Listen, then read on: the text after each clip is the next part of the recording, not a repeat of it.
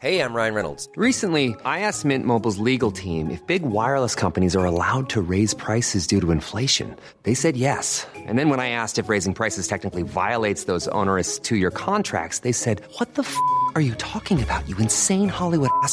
So to recap, we're cutting the price of Mint Unlimited from $30 a month to just $15 a month. Give it a try at mintmobile.com slash switch. $45 upfront for three months plus taxes and fees. Promo rate for new customers for limited time. Unlimited more than 40 gigabytes per month. Slows. Full terms at mintmobile.com.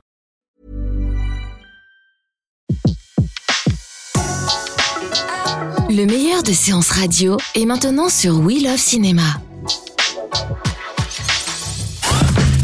Retrouvez les portraits des personnalités qui font le cinéma sur Séance Radio, la radio de tous les cinémas par BNP Paribas. Je vais vous dire l'absolue vérité. L'absolue vérité sur mon compte.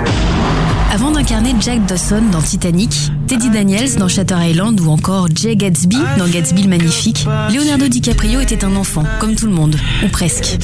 Né d'un père italien et d'une mère allemande, favorisant au mieux ses aptitudes artistiques, Leonardo DiCaprio suit des cours de comédie dès l'école primaire. Auditionnant pour la première fois en 1988, il commence par tourner des spots publicitaires, puis obtient très vite quelques petits rôles à la télévision. Et c'est dans la série Quoi neuf docteur qu'il se fait remarquer.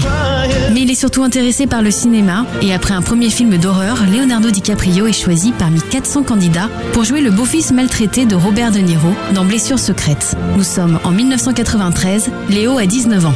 C'est pendant cette période que le jeune comédien rencontre le cinéaste australien Baz Luhrmann, qui lui confie le premier rôle de Roméo plus Juliette. C'est elle. C'est mon amour. Oh, si elle savait que je l'aime. Le jeune Léo est lancé, mais c'est en 1997 qu'il va connaître son plus grand succès en embarquant dans le projet fou de James Cameron, dans lequel personne ne croyait, mais qui va prendre le box-office mondial par surprise. Le moment de vérité.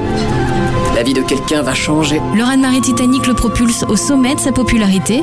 La presse le consacre jeune premier et les spectatrices n'ont Dieu que pour lui. Il devient alors l'objet d'une véritable DiCaprio mania. Dieu tout-puissant.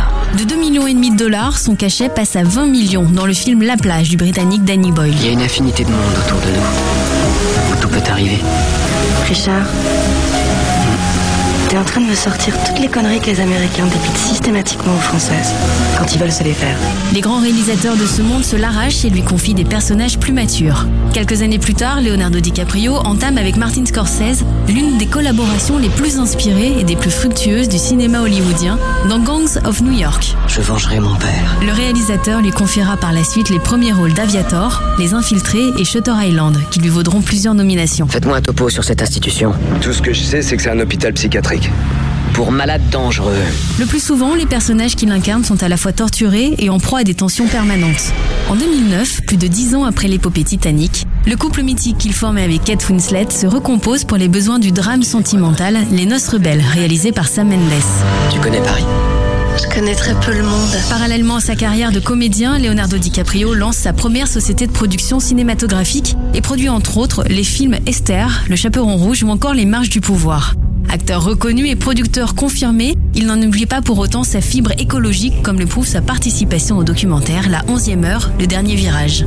Un an plus tard, Christopher Nolan lui offre le rôle de Jack Cobb, voleur spécialisé dans l'art périlleux de l'extraction, s'invitant dans les rêves de ses victimes dans Inception. Une petite question. Vous ne vous souvenez jamais vraiment du début de vos rêves, n'est-ce pas? Vous atterrissez systématiquement au beau milieu de l'action. C'est juste, oui. On est arrivé comment ici? Eh bien, on s'en rappelle de... Comment êtes-vous arrivé ici? Réfléchissez, Ariane. L'année suivante, pour sa première collaboration avec Clint Eastwood, l'acteur se fait transformiste dans J. Edgar. On le retrouve également dans le projet de Quentin Tarantino, Django Unchained, où il jouera le vilain, une première. J'ai entendu parler de toi. Que tu clames sur tous les toits que ces mandingues ne valent pas un clou, qu'il n'y a rien sur le marché d'achetable. Alors là, je suis curieux de savoir ce qui fait de toi un si grand expert. Enfin, il a retrouvé Baz Luhrmann pour l'adaptation de Gatsby le Magnifique, un film en costume extravagant. J'ai vécu dans toutes les capitales européennes, à collectionner les pierres précieuses, à chasser le gros gibier, à peindre. Et puis la guerre a éclaté, cher ami. Tous les gouvernements alliés m'ont remis une décoration. Au commandant Jay Gatsby pour acte de, bravoure exceptionnel. Mais oui. Est-ce que tout ça était vrai Depuis ses 14 ans, le parcours de Leonardo DiCaprio est impressionnant. Prouvant dès le début ses talents, il est parvenu à éviter les pièges de sa belle gueule et de s'enfermer dans des rôles de jeunes premiers en s'offrant les services des plus grands cinéastes de l'histoire du cinéma. C'était Portrait sur Séance Radio, la radio de tous les cinémas par BNP Paribas. Retrouvez l'ensemble des contenus séances radio proposés par We Love Cinéma sur tous vos agrégateurs de podcasts.